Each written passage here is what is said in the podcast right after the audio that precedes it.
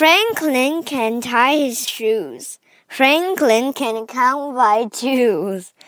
And Franklin can read all by himself.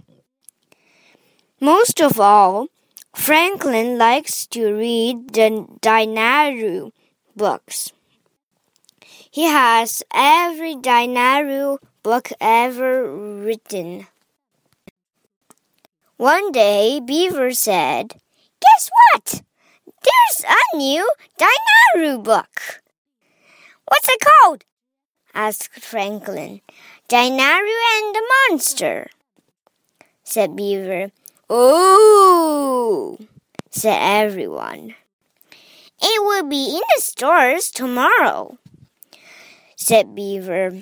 Everyone agreed to meet at Mr. Heron's bookstore. Let's go first thing in the morning, said Franklin. And let's wear our Dinaru capes. But the first thing in the morning was too late. I'm also out of Dinaru and the monster, said Mr. Heron. But we really wanted that book, said Franklin. So did everyone else, said Mr. Heron. Just then, Franklin saw Mr. Mole. He had a copy of Dinaru and the Monster. Where did you get that book? asked Franklin. At the toy shop, said Mr. Mole. It's for my grandson.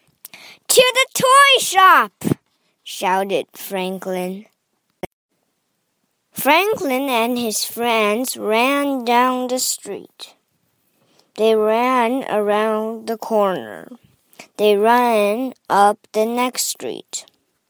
They ran and ran until they got to the toy shop. There was a sign in the window. It said, All sold out of Dinaru and the monster. Everyone groaned.